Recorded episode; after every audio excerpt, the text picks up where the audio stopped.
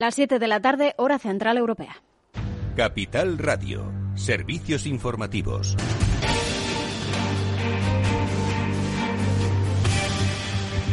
¿Qué tal? Muy buenas tardes. Este lunes se ha celebrado en Madrid esa comisión bilateral entre, Estado, entre el Estado y Cataluña, en la que se han negociado 56 nuevos traspasos a la Generalitat. Tras el encuentro, la ministra de Política Territorial y portavoz del Gobierno, Isabel Rodríguez, ha anunciado que se han logrado cinco acuerdos. Eh, el primero, para reducir, decía la ministra, la conflictividad institucional, también para llegar a acuerdos. El segundo, la creación de una comisión mixta para llevar a cabo esas transferencias y un tercero sobre un grupo de trabajo para estudiar más posibles traspasos. Estos serían además los dos restantes todos los traspasos que pudieran abordarse y que sean eh, viables.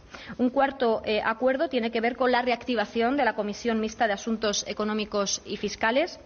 Y un quinto acuerdo es también reactivar la Comisión de Inversiones en Infraestructuras y la creación de un grupo de trabajo para abordar las transferencias de los servicios de viajeros de ferrocarril, de cercanías y regionales sobre la red de ancho ibérico. Pues además ha señalado que también se van a reunir al menos una vez al mes, que la primera cita importante va a ser en septiembre, cuando se va a celebrar esa mesa de diálogo. Sepan también que Gobierno y Generalitat han acordado ampliar el aeropuerto del Prat. Pero el Gobierno catalán ha vuelto a plantar hoy al Ejecutivo de En este caso en la conferencia sectorial del Plan de Recuperación, en la que se han tratado los detalles de ese plan de ayudas remitido a Bruselas. Eh, no se han conectado hasta el último momento, según publican algunos medios. Será un encuentro entre el Gobierno central y las comunidades autónomas. Desde el Partido Popular, su secretario general, Teodoro García Egea, arremetía contra el Gobierno y señalaba que los socios que le brindan apoyo parlamentario, como es el caso de Esquerra, consiguen privilegios. La conferencia de presidentes VIP, que son los que apoyan a Sánchez, es decir, señor Aragonés, y punto. Y ahí es donde se toman las verdaderas decisiones y el resto de presidentes que sostienen el Estado, que apoyan al Estado, que defienden la unidad y la igualdad de todos los españoles y que son relegados a una segunda mesa de presidentes. Esa es la España multinivel de la que yo creo que habla Sánchez y esa, aunque no lo digan, es la propuesta que ellos llevan al Congreso de, de octubre. Pues tras ese encuentro, tras esa conferencia sectorial sobre el plan de recuperación, la ministra de Hacienda, María Jesús Montero, anunciaba que el 70% de los fondos europeos ya han sido asignados a través de las comunidades eh, autónomas. A través de esas conferencias sectoriales se han asignado 7.230 millones de euros y están en camino otros 200 adicionales que se van a repartir en los próximos días de un total de 10.500 millones. Eh, María Jesús Montero hacía un llamamiento a la unidad para la gestión de esos fondos. Decía que insisto en remar en la misma dirección porque creo que es una exigencia de la ciudadanía que las administraciones públicas nos pongamos de acuerdo, seamos capaces de concentrar los recursos en aquellas políticas que realmente mejoran el día a día, la calidad de vida de todas las personas y dejemos atrás el ruido, la bronca, la confrontación y datos que hemos conocido hoy, las ventas eh, de coches de julio, un mes que ha dejado un total de 83.900 eh, unidades de turismos matriculadas, es una cifra baja, en concreto ha caído hasta el, ha caído un 28,6% con respecto a julio del año pasado. Escuchamos a la directora de comunicación de ANFAC, Noemi Navas. A pesar del impacto positivo de la reducción del impuesto de matriculación para lo que resta de 2021 que ha permitido mejorar las cifras de ventas de turismos en este mes de julio respecto de los meses anteriores, aún estamos en dificultades. El rebrote de los contagios de COVID-19 de cara al verano, la crisis de los microchips, la falta de stock de vehículos, la incertidumbre económica y la confusión que producen al cliente las propuestas maximalistas de la Comisión Europea, todos estos detalles están afectando negativamente a las entregas, especialmente en el canal de particulares.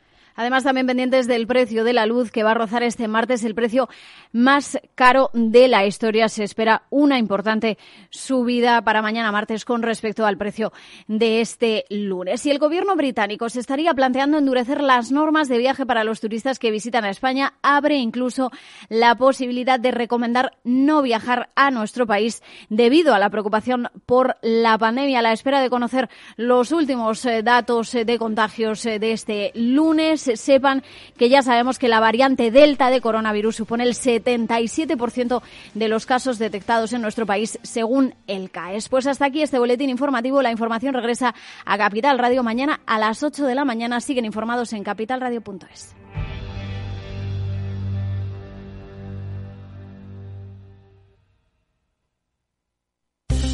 Invierte en acciones o ETFs sin comisiones. Tesla, Netflix, Amazon, Banco Santander, Telefónica, miles de acciones de los 16 mayores mercados bursátiles del mundo. Cero euros de comisión hasta 100.000 euros de volumen mensual. Abre tu cuenta 100% online en solo 15 minutos. xtb.es. Riesgo 6 de 6. Este número es indicativo del riesgo del producto, siendo uno indicativo del menor riesgo y 6 del mayor riesgo.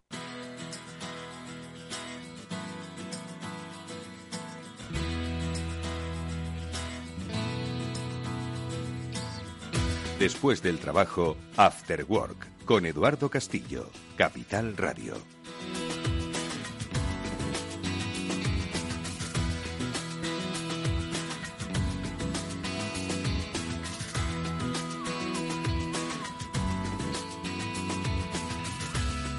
Hola, ¿qué tal amigos? Buenas tardes. Bienvenidos al After Work que ya comienza en Capital Radio y que hoy, con los invitados y los amigos que siempre nos acompañan, vamos a dar explicación a los sucesos que se producen en el ciberespacio y que conocemos como ataques cibernéticos. Porque enseguida, pues, aparte del repaso habitual de noticias que vamos a realizar, pues con las eh, dos experiencias que vamos a desgranar, pues vamos a tratar de entender por qué se producen, cómo se producen los ataques y sobre todo cómo se les pone solución. En primer lugar, y será ahora en un momento, a propósito de nuestra píldora SASI, que cada semana nos traen los especialistas de Netscope, eh, hablaremos de uno de los últimos ataques más destacados, el, recibido por Casella y el impacto que ha tenido ese ransomware en eh, bueno pues toda la red de empresas a la que eh, da servicio. ¿Qué es lo que ha ocurrido? ¿Por qué ha ocurrido? ¿Y cómo se podría haber evitado o por lo menos minimizado? Con Samuel Bonete enseguida vamos a conocer un poco más estos detalles, sobre todo desde una perspectiva del cloud, de la protección a través del cloud. Y luego, eh, como invitado especial, hoy eh, nos acompañará Ramón Ferraz, que es el CEO de Together. Esto es una fintech especializada en el mundo criptomonedas y que muchos de vosotros diréis, ¿y por qué vamos a hablar de criptomonedas? Tienen mucho que ver, obviamente, eh, con el tema del ciberespacio y la ciberseguridad, pero yo creo que su experiencia, la vivida en primera persona como empresa, creo que va a ser muy significativa y hoy van a tener la valentía y el detalle de contarla para todos los oyentes del Cyber After Work. Mónica Valle, ¿qué tal? Muy buenas tardes. Hola, muy buenas tardes Eduardo, buenas tardes a todos.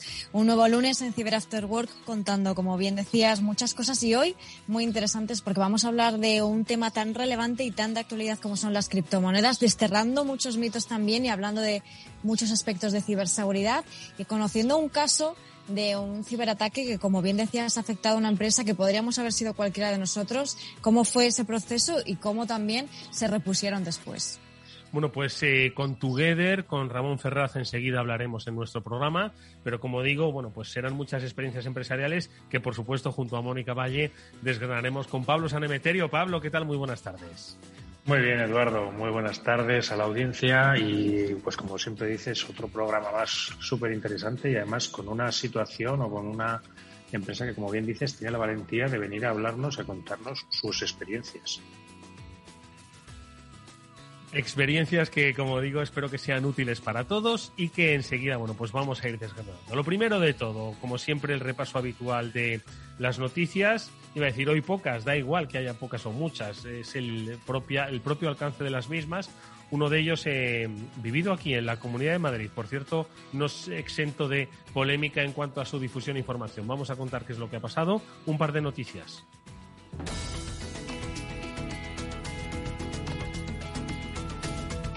Y la primera de ellas, como decimos, tiene que ver con una brecha de datos que se produjo hace unos días en eh, la Comunidad de Madrid, concretamente en el área sanitaria. Que lo que ocurre es que ha habido un acompañamiento de cierta polémica informativa y al final no sé si al ciudadano le ha quedado muy claro qué es lo que ha pasado y el impacto que ha tenido. Mónica, empezamos un poco a desgranar, Pablo, Mónica, qué es lo que ha pasado realmente y el efecto que ha tenido o el impacto por lo menos que ha tenido. Bueno, pues en primer lugar, una brecha de datos que ha dejado expuestos los datos de usuarios que, eh, por un fallo de programación en el servicio de autocita, en este caso, de, la sanidad madrileña. ¿Qué tipo de datos? Pues nombre, apellidos, teléfono, domicilio, el número de la seguridad social y la vacuna administrado en este caso, aunque para esto último se requería múltiples consultas para conseguir esa información. Eh, supuestamente, según eh, han afirmado estas, eh, estas publicaciones y estas noticias que así lo afirman, estos datos se podían obtener consultando el DNI de los usuarios a través de la aplicación y que es fácilmente automatizable. En este caso han sido fuentes de Indra las que han dicho a estos medios de comunicación en la presa a cargo del proyecto de la aplicación que este, este fallo existía y que se deshabilitó la aplicación durante la tarde del 7 de julio para solucionarlo. Pablo, ¿qué te parece? Pues un fallo más, eh, quizás un fallo que se podía haber corregido y no, haber, y no haberlo tenido, de haber hecho unas mínimas auditorías de seguridad, que aparentemente es el típico fallo que se puede coger con cualquier herramienta que utiliza cualquier pentester y se pone a trastear un poquito con el, con el tráfico de la aplicación y que se viene a sumar a otro fallo más que tuvieron en el mes anterior, en el cual manipulando el CIPA, que es uno de los números que tenemos también dentro de la seguridad social, pues también podías obtener información en lugar del DNI y del CIPA y podías obtener información de, gente, de personas que están dadas de altas en la sanidad madrileña. Pues quizás, un, siendo ya el segundo, un pequeño tirón de orejas y a ver si la seguridad en el desarrollo de estas aplicaciones empieza a entrar eh, más fuertemente en, el día a día.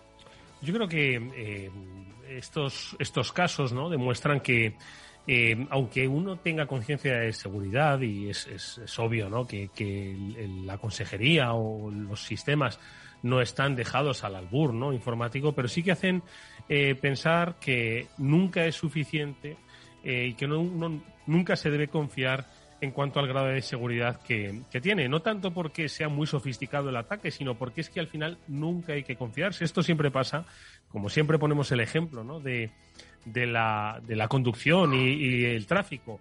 Cada vez que mm, eh, nos confiamos al volante es cuando suceden los problemas. Por lo tanto, en el terreno de la ciberseguridad no hay que confiarse. Por cierto, que también vinculado al mundo de la sanidad eh, se ha descubierto una vulnerabilidad en Felix View Packs, que es eh, un programa de intercambio y de descarga de imágenes clínicas. Pablo, ¿qué es lo que ha pasado?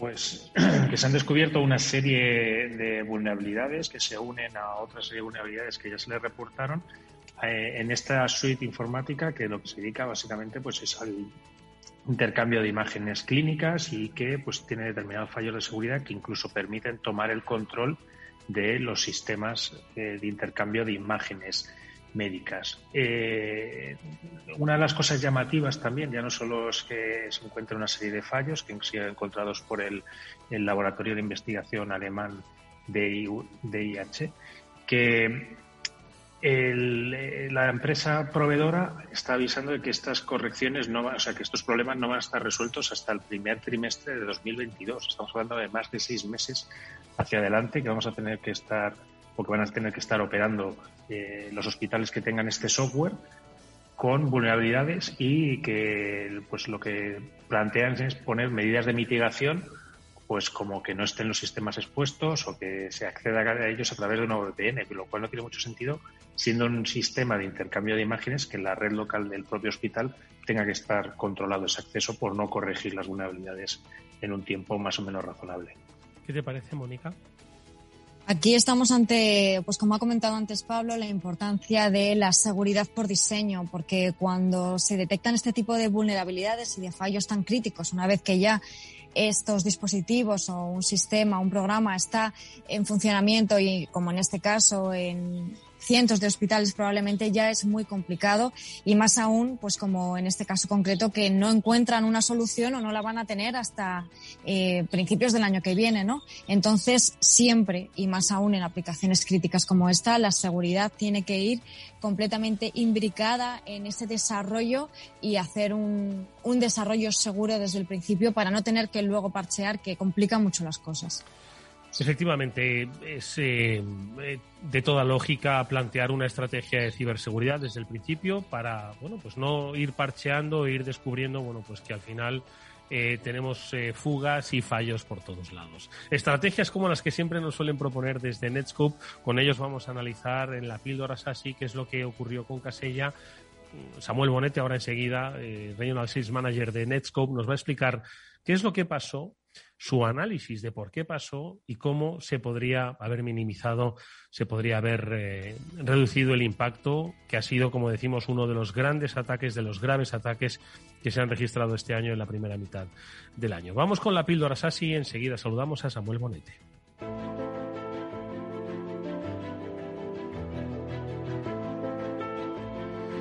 Y ya está con nosotros Samuel. Samu, ¿qué tal? Buenas tardes. Bienvenido nuevamente a este programa. ¿Cómo estás? Pues muy bien, hola Eduardo, hola Mónica, hola Pablo y a todos los oyentes, un afectuoso saludo. Samu, eh, quiero decir, vamos a hablar de Castella, bien podríamos hablar de lo que acabamos de contar de Philips, eh, bien podríamos hablar de lo que ha ocurrido en la Comunidad de Madrid, pero nos vamos a centrar en Castella por la importancia y por la profundidad. Eh, ponnos un poco en situación, porque primero merece la pena conocer qué pasó, hasta dónde pasó y luego entender hasta dónde se podría haber evitado o minimizado. Pues, ¿qué pasó? Eh, has contado muy bien, ¿no? Casella es una herramienta de, gestión y monitorización, de gestión remota de, dispositivos y lo que ha pasado es que han atacado a Casella, han comprometido una pieza importantísima dentro de esa herramienta que son los servidores de gestión que utiliza Casella eh, para gestionar los dispositivos posteriormente. La noticia puede ser, han comprometido a Casella, pero es que ese no es el problema. El problema es que estamos hablando otra vez de un ataque de cadena de suministro y el compromiso de Casella no se ha utilizado para cifrar a, Casella, se ha utilizado para todos los clientes que estaban utilizando una determinada herramienta de Casella que se llama VSA, Remote Management Software, eh, todos esos clientes poder dejarlos cifrados.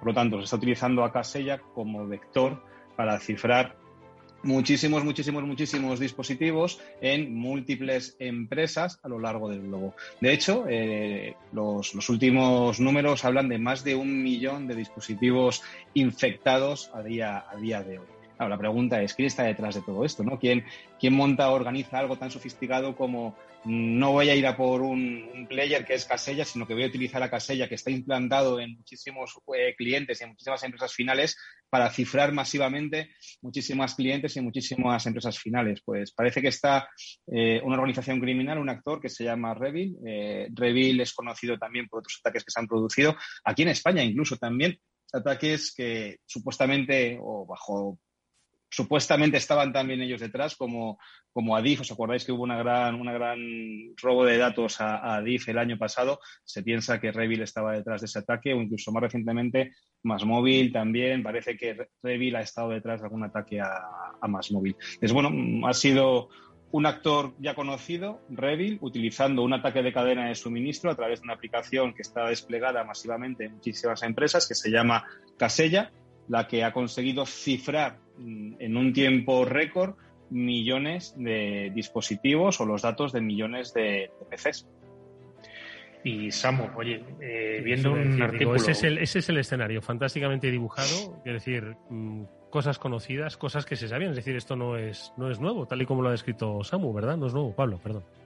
No, no, no es nuevo y además yo lo que estaba haciendo referencia es a un fantástico post que tienen puesto en el blog de Netscope, en la parte de Thread Labs, en la que describen un poco cuáles son los pasos que ha seguido el, el atacante, en este caso Revil, incluso pues oye que por, por, poner alguna cifra también, que se está pidiendo 70 millones de, de dólares por descifrar todas las máquinas que ha cifrado o 45.000 por cada una de ellas, de una a una. Y eh, en el post de, de Netscope se describe claramente cómo se hace este ataque y yo lo que le iba a preguntar un poco a Samu es cómo nos podemos proteger frente a este tipo de ataques en los cuales se descarga un código malicioso y que pues, se empieza a hacer determinadas acciones y comunicándose con el exterior. Claro, fíjate, fíjate aquí, Pablo, que, es complejo, ¿no? Y, hay mucha complejidad detrás de ese ataque, porque eh, una vez te han, infectado el, servidor central que tú tienes de Casella, eh, el servidor central eh, utiliza los canales de comunicación que tiene Casella con los endpoints, con los dispositivos para distribuir el malware. De manera que son canales seguros. El, endpoint de Casella que tú tienes en tu PC, que es el que realiza el cifrado de tu PC, previa descarga del malware, ejecución del malware y demás, está normalmente excepcionado en el antivirus. El antivirus, el antimalware no está mirando a, ese, a, ese, a esa pieza de software, a ese endpoint, con lo cual es, es realmente complejo. ¿no? Una vez han comprometido el servidor central que tienes en tu organización, es complejo poder bloquear el ataque o mitigar, o mitigar el ataque. Ojo, fijaros cosas curiosas en todo esto.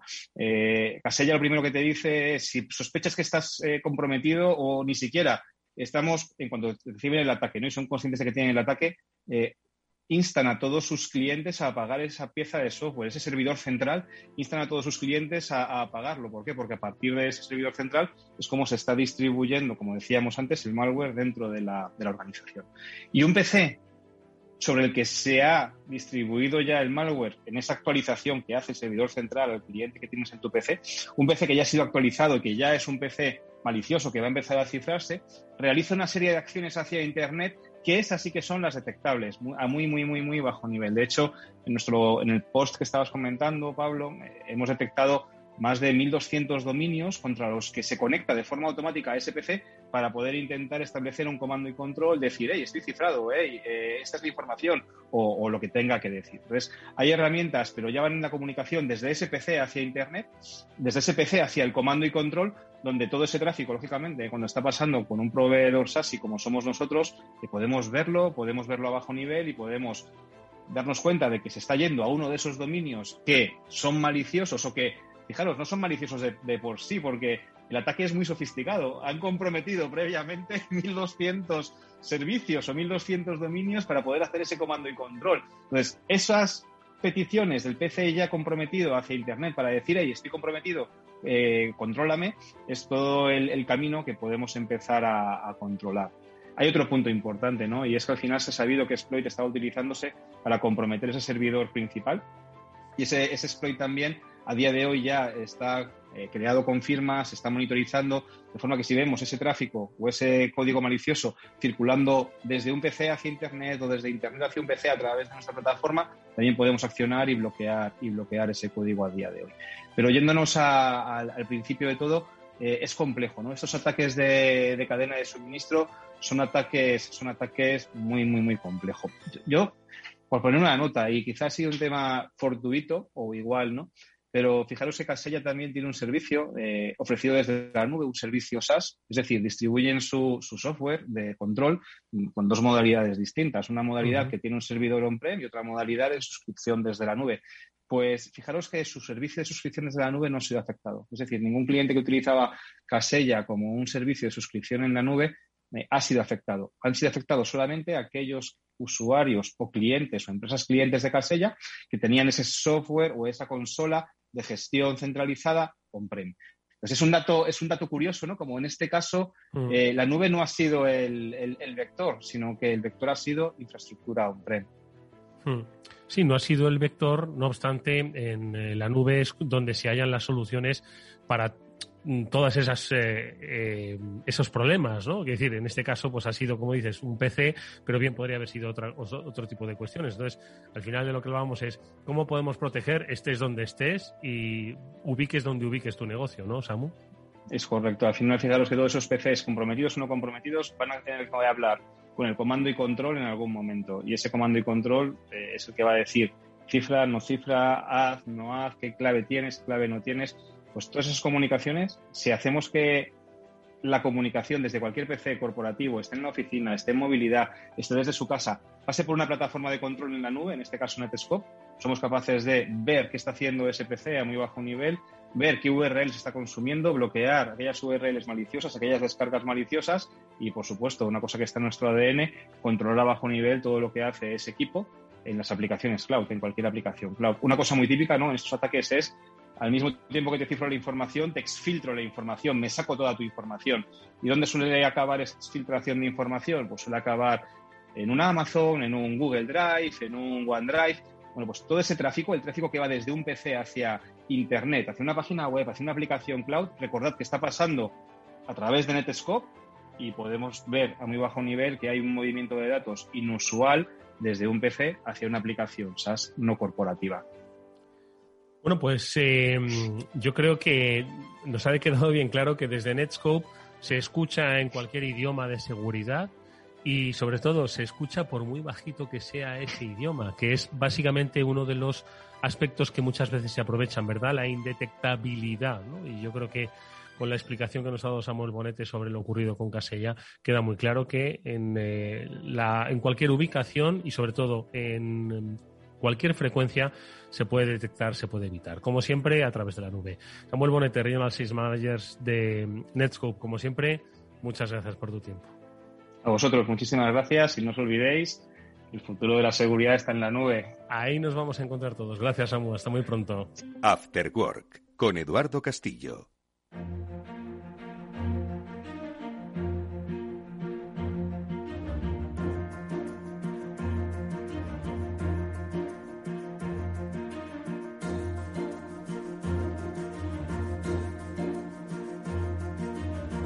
Enseguida nosotros vamos a saludar a Ramón Ferraz, el CEO de Together. Esto es una fintech eh, vinculada al mundo de las cripto y con su eh, responsable vamos a conocer, pues como decía Mónica al principio, un poco más eh, cómo funciona, en qué consiste este mundo, que yo creo que tiene demasiados mitos y, algunas verdades, y sobre todo cómo defenderse frente a una experiencia de ciberataque vivido en primera persona. Eh, de todas formas, a la espera de que se incorpore Ramón Ferraz, CEO de Together, Pablo, un poco tu reflexión sobre el mundo de, las cripto. Yo creo que hay una percepción generalizada de que hay algo que no les queda claro. Yo no sé si porque la gente no lo entiende o porque si solo lo ven como algo de especulación o si solo lo ven como algo donde se necesitan técnicas de mm, ciber Em, inseguridad para llegar a ellas. No sé un poco cuál es la percepción tuya y la que hay o la que crees que hay en el conjunto de la sociedad.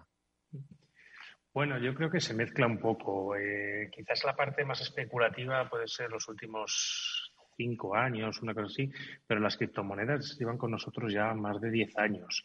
Eh, creo que son un elemento, al menos, no sé si revolucionado, un revolucionario o disruptor en el sentido de que cambiamos un poco el, sentido de efectivo físico para empezar a tenerlo, digamos, en el ordenador o, en, o en, ni siquiera en nuestro ordenador, en una red de ordenadores que son los que certifican y validan que el dinero lo tenía yo inicialmente y se lo he mandado a Eduardo o se lo he mandado a Mónica y a través de ese dinero yo he consumido servicios y productos una de las primeras compras que se hizo en, bitcoins fue una pizza, para que te hagas una idea.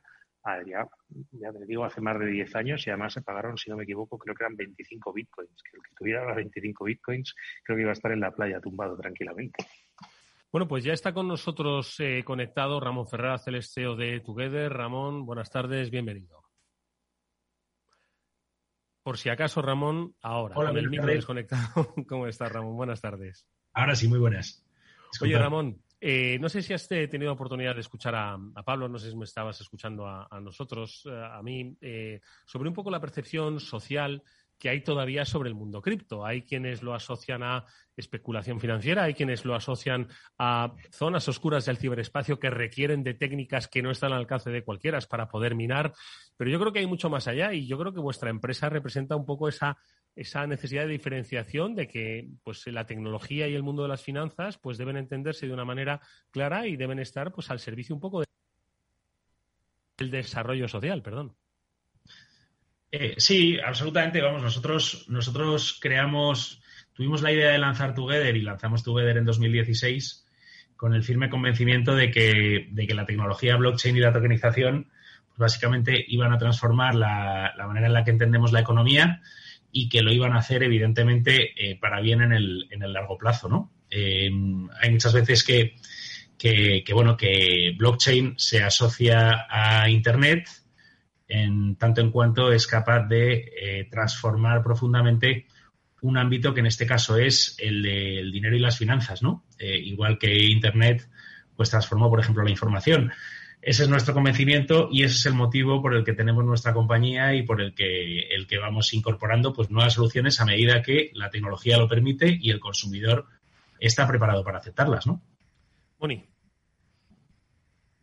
Sí, efectivamente. Además es que alrededor de, las criptomonedas, sobre todo Bitcoin, que es lo que más conoce la gente. Hay muchos mitos, ¿no? Ha crecido mucho durante los últimos años, ha habido muchas noticias hacia un lado, hacia otro y bueno, pues eh, hay, como digo, pues muchos mitos y, y, ciertas noticias falsas que también conviene desmentir y muchos también alrededor de la ciberseguridad, porque claro, en el caso de las criptomonedas se asocia en gran medida Bitcoin a, bueno, pues a lo que usan ¿no? los cibercriminales cuando solicitan ese pago por el ransomware, por los ciberataques. Estábamos hablando de Casella y, en este caso los cibercriminales solicitaron 70 millones de dólares en Bitcoin.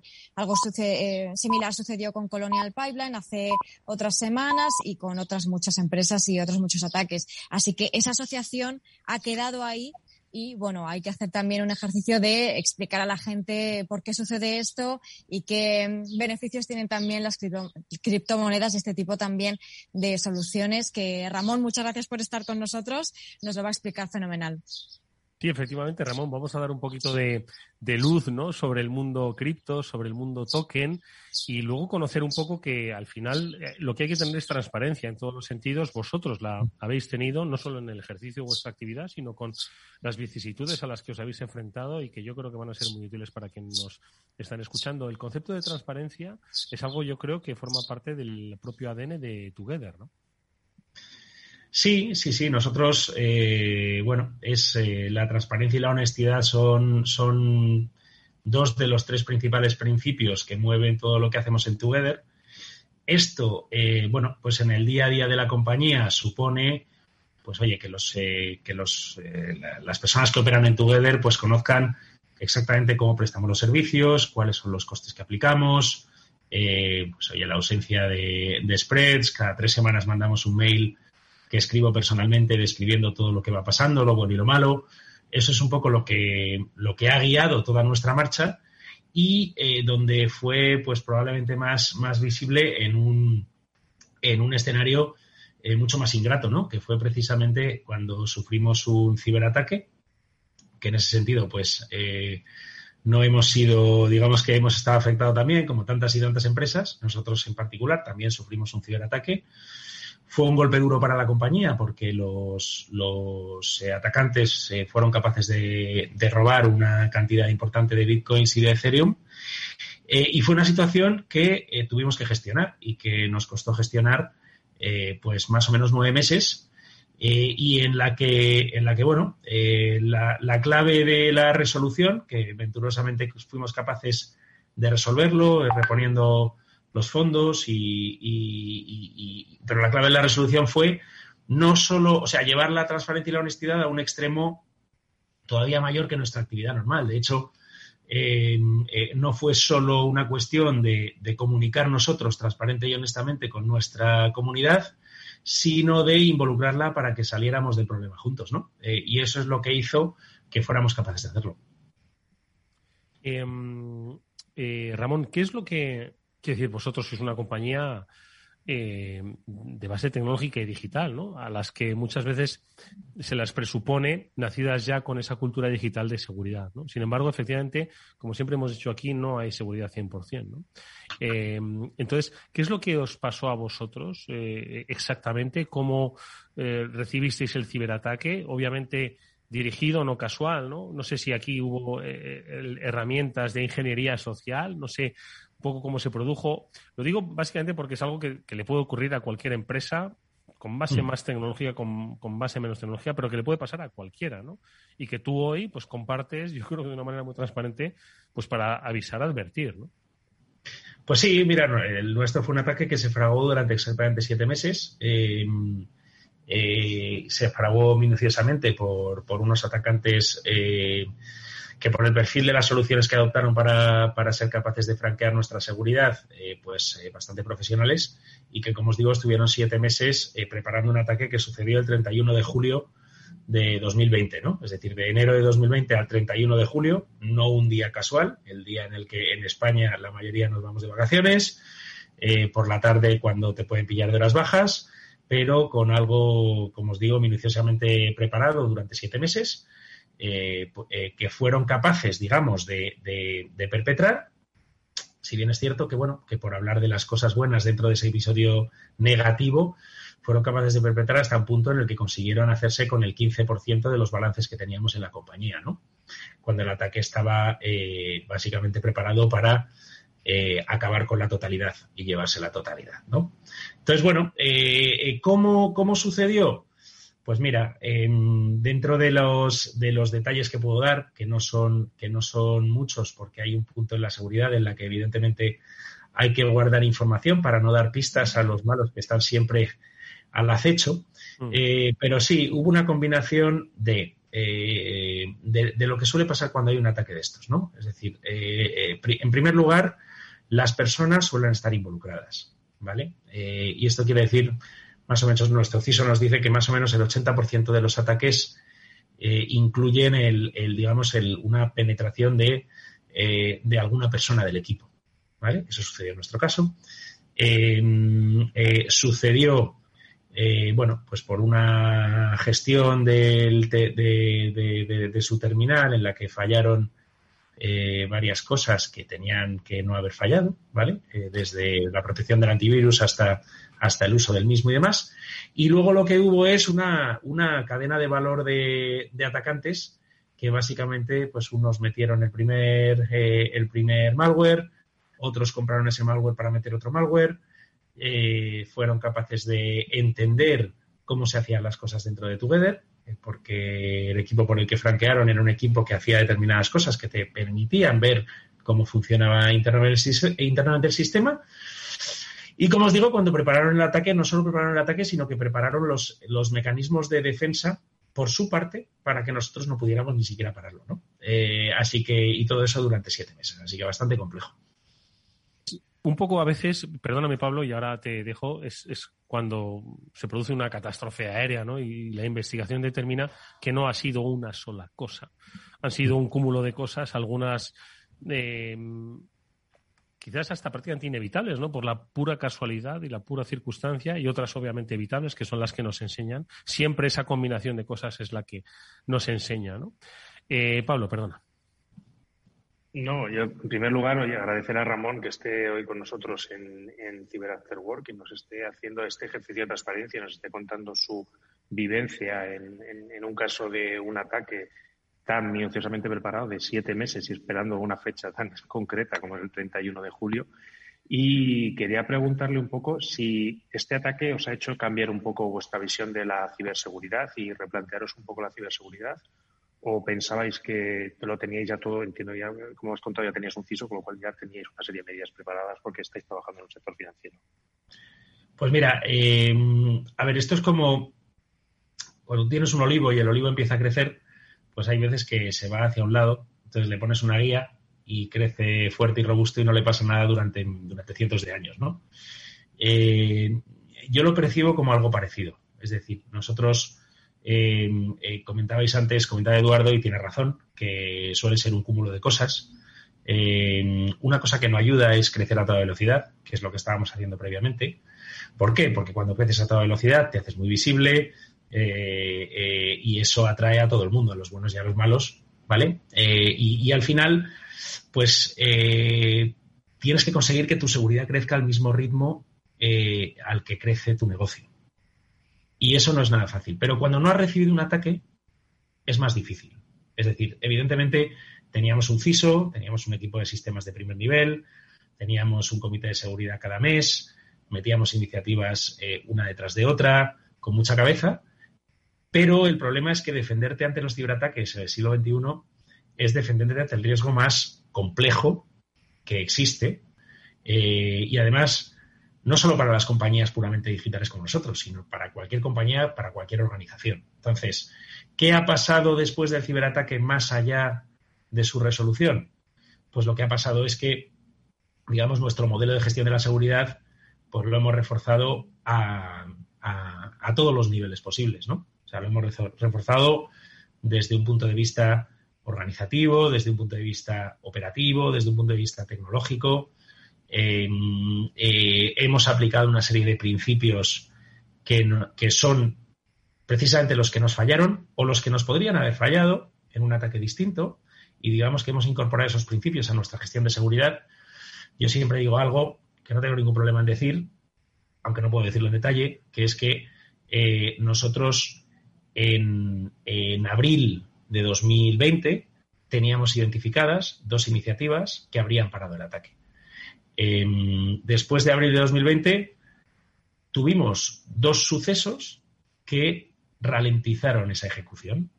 Dos sucesos de los que se tienen en el día a día. Es decir, una persona importante del equipo mm, falleció un familiar suyo y tuvo una temporada que tuvo que pudo estar menos en la compañía.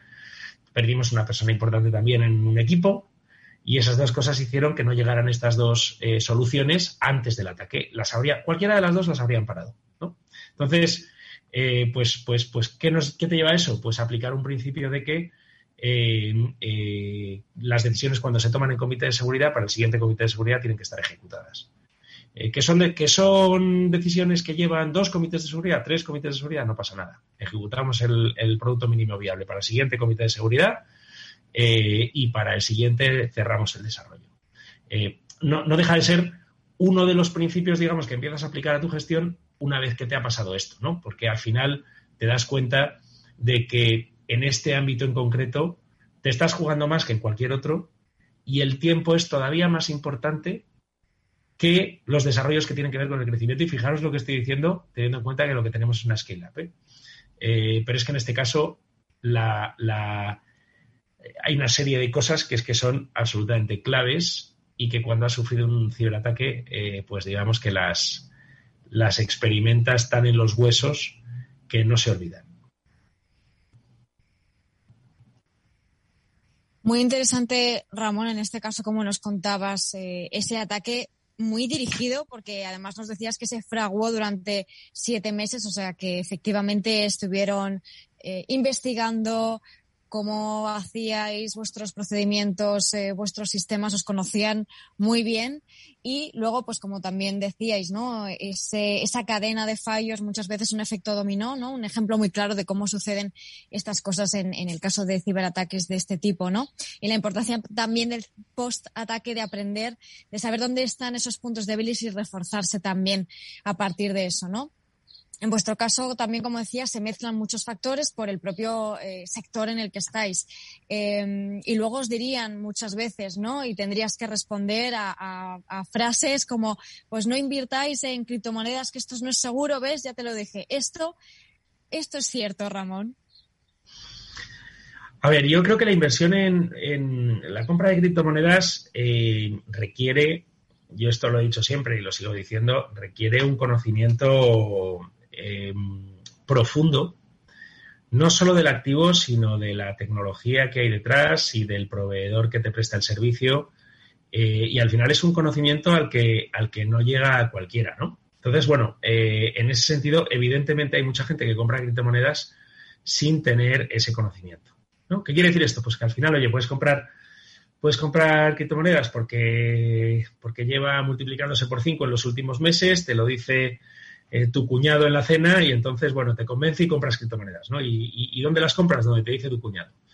¿Qué riesgos estás asumiendo? Tú no lo sabes. Es decir, primero, no entiendes los fundamentales de la criptomoneda, pero tampoco entiendes la confianza eh, eh, de la plataforma donde la estás, donde la estás comprando y ni siquiera conoces cómo es de, segura tecnológicamente. Y fijaros que me estoy refiriendo a comprar, a comprar criptomonedas. Ya no te digo cuando te animan o te convencen a meterte, digamos, en, modelos de segunda derivada o tercera derivada o incluso en modelos fraudulentos, eh, que los hay eh, por ahí fuera, eh, y que además tienen unos patrones que no los han inventado las criptomonedas, sino que están inventados desde hace décadas, que son siempre los mismos y que cada, y que cada época pues tiene su, su excusa, por decirlo de alguna manera, ¿no? Eh, como pueden ser las estafas piramidales, que últimamente, pues algunas de las que se hacen, se hacen en torno a las criptomonedas, pero no dejan de ser modelos en los que te dicen, bueno, pues vas a tener un 15% de rentabilidad cada 15 días, eh, eh, se inventan algo, que pueden ser sellos, que pueden ser, ser la persona más reputada de Miami, o que en este caso puede ser inversión en masternodos, y, y, a partir de ahí, o inversión en, en arbitraje, por ejemplo, eh, y bueno, y, te, prometen un 15% de rentabilidad cada 15 días y tú entras, va pasando, pero realmente es un escaraponci, ¿no? O sea que al final yo creo que eh, entrar en este mundo y comprar criptomonedas requiere una diligencia mínima eh, por parte del que compra o por parte del que facilita la compra en el caso de la gente que está empezando a confiar esta inversión pues en profesionales, ¿no? Y bueno, oye, yo quería aprovechar, ya te digo que muchas gracias por el, por, el testimonio que nos estás dando, que me parece genial.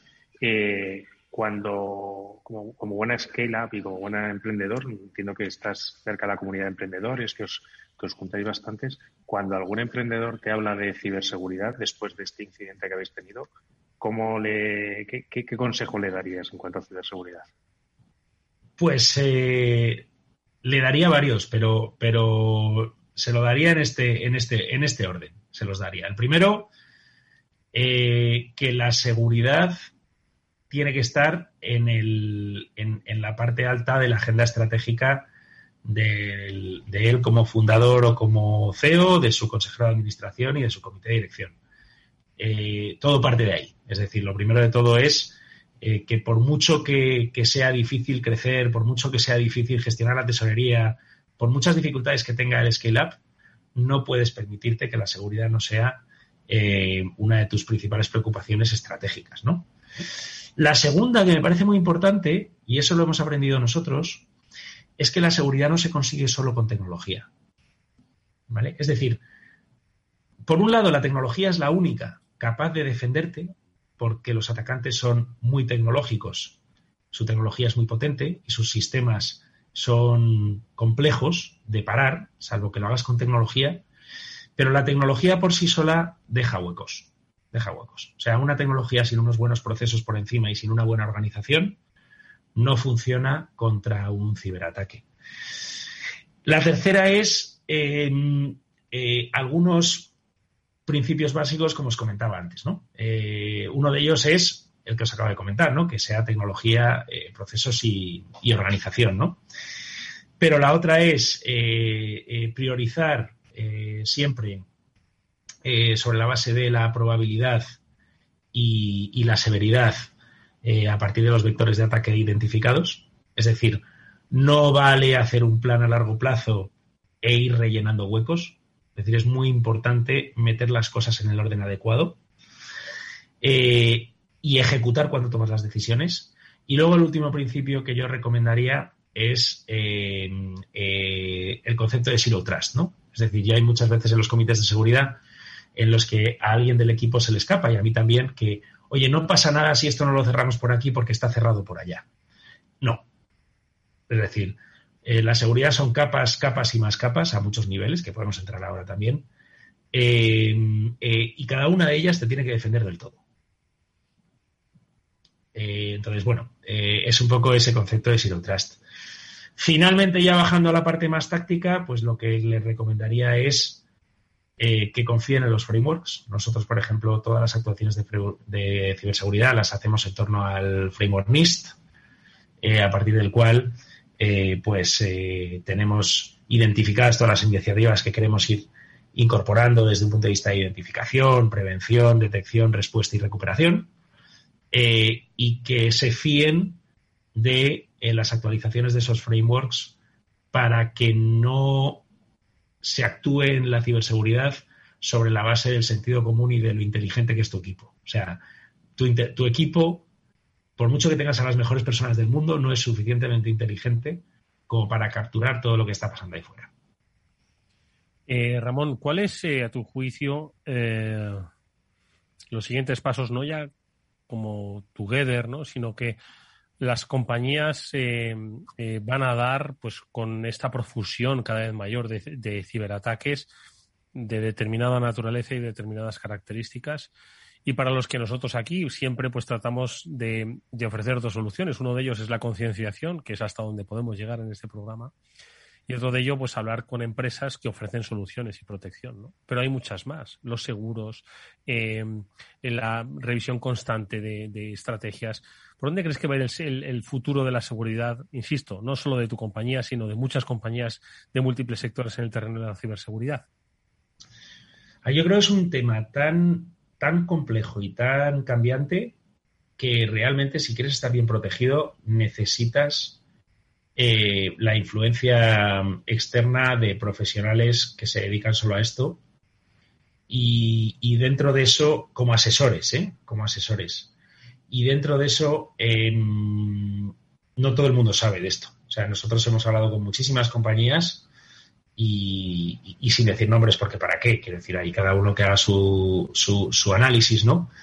Pero la diferencia de encontrar un grupo, una persona que sepa, que sepa, entendedme, no es, no es por menospreciar al que sabe menos, que sepa lo que tiene que saber para defenderte de verdad en esto. Es que no hay muchos grupos, no hay muchas personas que sepan de eso. Y están siempre en compañías especializadas por una cuestión mm, meramente lógica de que esto es tan cambiante que o estás el 24, las 24 horas de tu tiempo en ello y además muy metido y además con una proactividad absoluta y con una vocación mm, hacia esto, o realmente no sabes el vector de ataque que te va, que te va mm, a perjudicar, ¿no? Yo creo que lo que va a proliferar mucho, yo lo llevo diciendo años y ahora lo tengo más claro que nunca, eh, que, que una de las verticales con mayor potencial del ámbito fintech era la, es precisamente la ciberseguridad. Eh, lo llevo diciendo años y lo pienso más que nunca. Porque incluso, fijaros lo que os digo, nosotros, oye, somos una scale-up y al final pues estamos sujetos a muchísimos riesgos y es un camino difícil y hay veces que salen y muchas que no.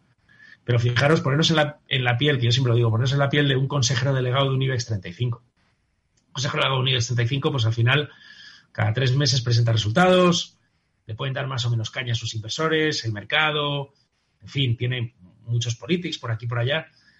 Pero ¿qué pasa cuando un consejero delegado de Univers 35 de repente le hacen un ransomware y le piden que pague una barbaridad de bitcoins?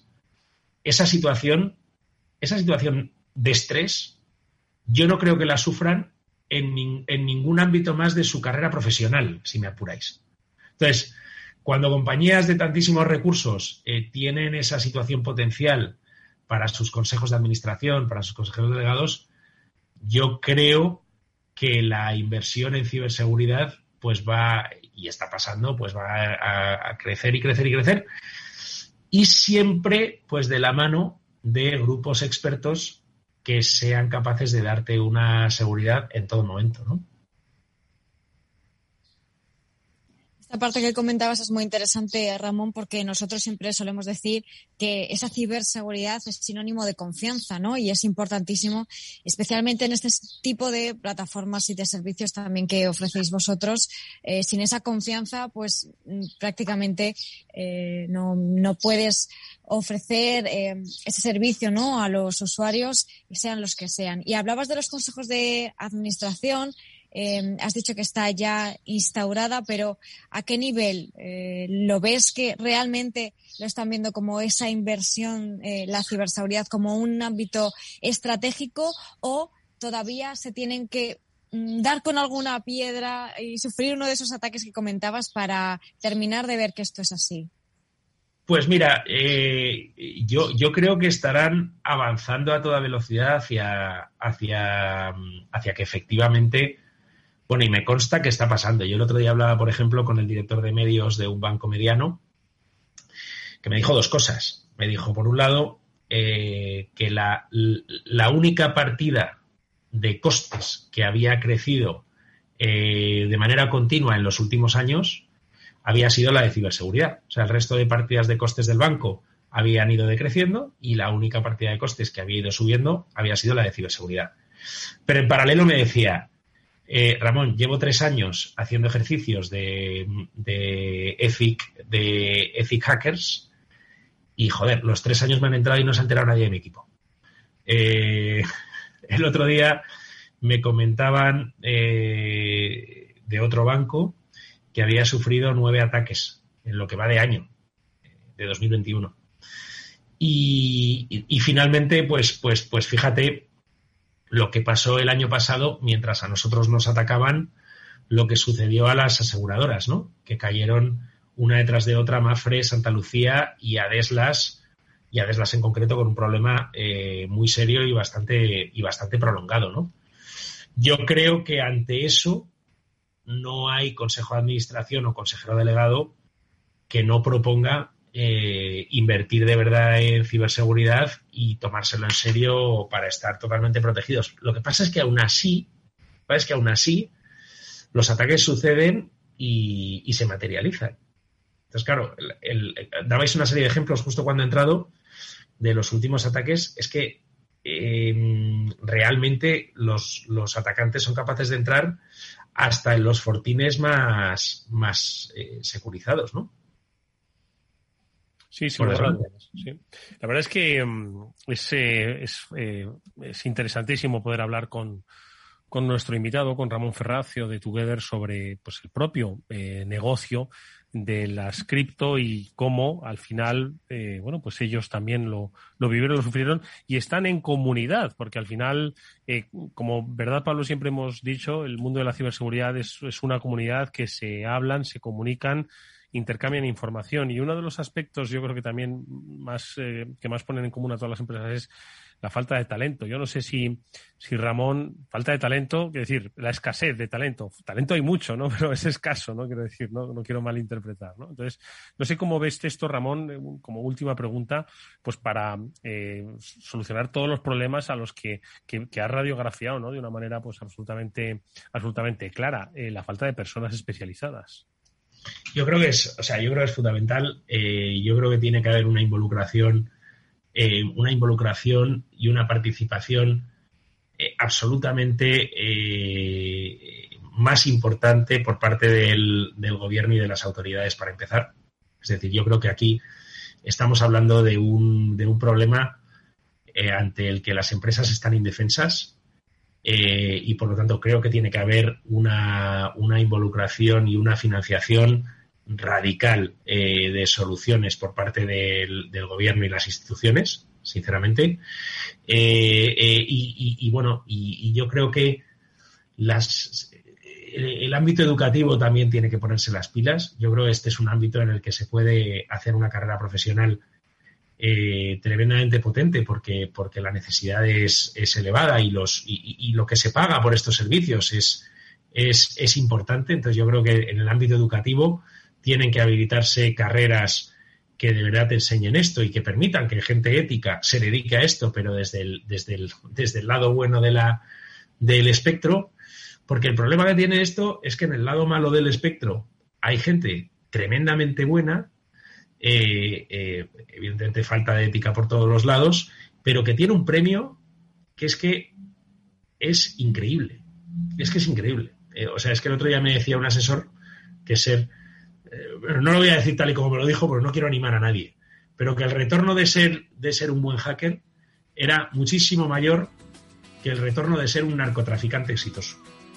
para que os hagáis una idea. ¿no? Entonces, yo creo que es que como sociedad nos tenemos que defender de esto y luego como sociedad, y en esto sí que me gustaría eh, eh, eh, compartir con vosotros una de las cosas que, me han decepcionado de este proceso, y, eso sí que os lo digo, me, han, me ha encantado la gestión que hemos hecho con nuestra comunidad, juntos hemos salido de este problema, pero si tengo que deciros una cosa, es que muy poca gente se ha acordado de los atacantes en este suceso.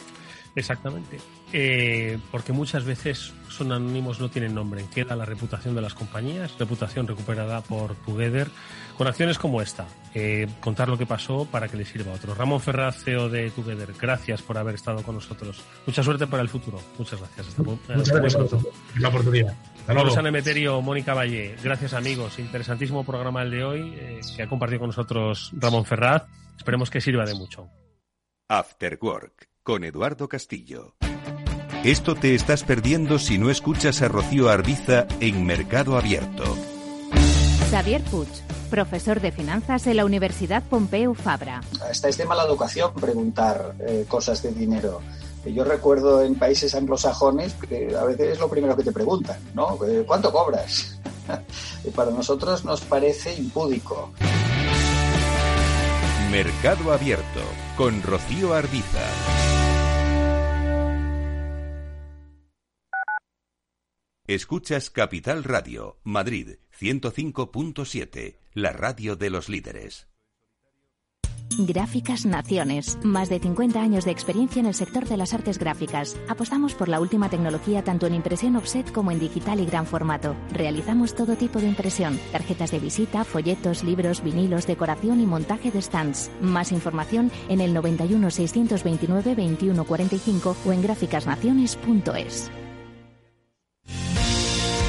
Si eres empresario, emprendedor, dueño de un negocio o quieres serlo y buscas un programa donde hablen tu idioma, escucha Negocios de Carne y Hueso 360, de lunes a viernes a las 3 y media de la tarde en Capital Radio, el programa para empresarios y emprendedores hecho por empresarios y emprendedores de éxito, con Mariló Sánchez Fuentes. Capital Radio.